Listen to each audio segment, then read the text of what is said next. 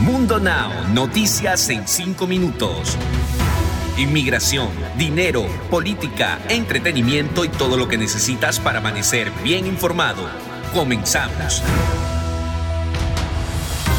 Hola, ¿qué tal amigos? Bienvenidos a Mundo Now. Les saluda Alfredo Suárez junto a Camila Daza y Daniela Tejeda. De inmediato comenzamos con las informaciones.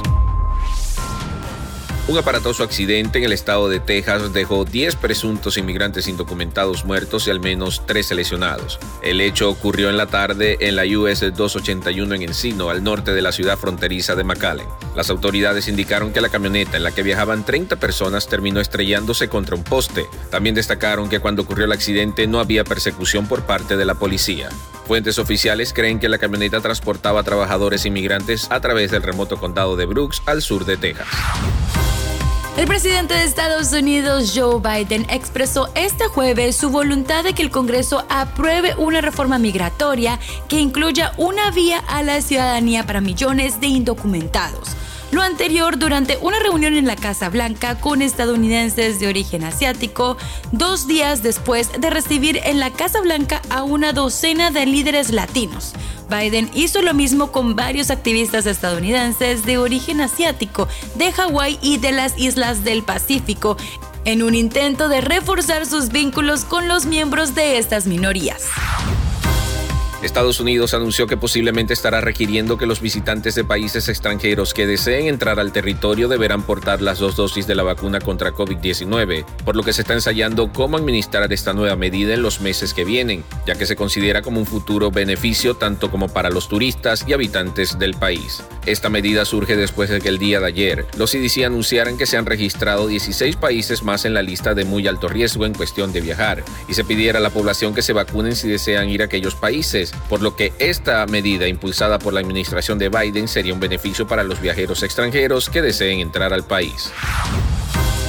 Otra nueva versión ha surgido sobre el asesinato de la venezolana Rosana Delgado, donde al parecer la joven estaba involucrada en el narcotráfico, ya que su muerte fue ordenada desde la cárcel por un miembro del cártel de México. Hasta el momento no se ha mencionado a qué grupo delictivo presuntamente pertenece. Se trata del preso Edwin Murillo, quien en estos momentos se encuentra detenido en la prisión de Georgia, y este fue el responsable de dar la orden a los sospechosos de asesinar a la venezolana. Cabe mencionar que Murillo fue detenido por los elementos de seguridad por tráfico de drogas, acto en la cual estaba presuntamente involucrada Delgado. Les cuento que es momento de que se emocionen porque acaba de llegar el fin de semana y no solamente eso, sino que consigo llegaron las noticias más actuales del entretenimiento. Johnson, músico perteneciente al estado de Chicago, falleció por complicaciones derivadas al virus del COVID-19. La noticia se dio a conocer después de que se informara su ingreso al hospital, donde permaneció durante varias semanas y no pudo soportar las complicaciones que se derivaron tras contraer dicho virus y así terminó perdiendo la dura batalla. El músico DJ y productor musical es reconocido como uno de los más influyentes del género house y que inspiraron a Daft Punk a tal punto de ser mencionado en una de sus canciones. Su popularidad comenzó cuando él se convirtió en una figura clave en la música house de Chicago. Y cambiando de tema, la empresaria estadounidense y expareja de Lupillo Rivera, Mayeli Alonso, teme porque algo le pueda pasar a ella y a sus hijos, responsabilizando a tres personas en específico. Siento que esto no se terminará hasta el día en que me muera o de plano ellos me maten.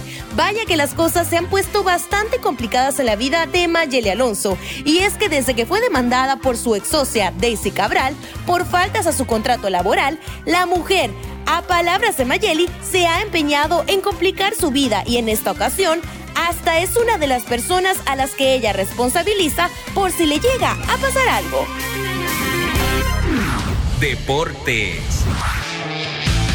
Y en los deportes ya es oficial, Leo Messi deja el Barcelona tras meses de negociaciones con el club y un último escenario que llevaba a un anuncio de renovación en cuestión de horas. La operación de ampliación de Messi se ha roto sin arreglo posible. El club Blaugrana ha anunciado que Messi no seguirá vinculado al Barcelona, a pesar de haber llegado a un acuerdo y con la intención de firmar un nuevo contrato. No se podrá formalizar debido a obstáculos económicos y estructurales. Nos despedimos igual que todos los días con una frase de Mundo Inspira. No puedes derrotar a la persona que nunca se rinde.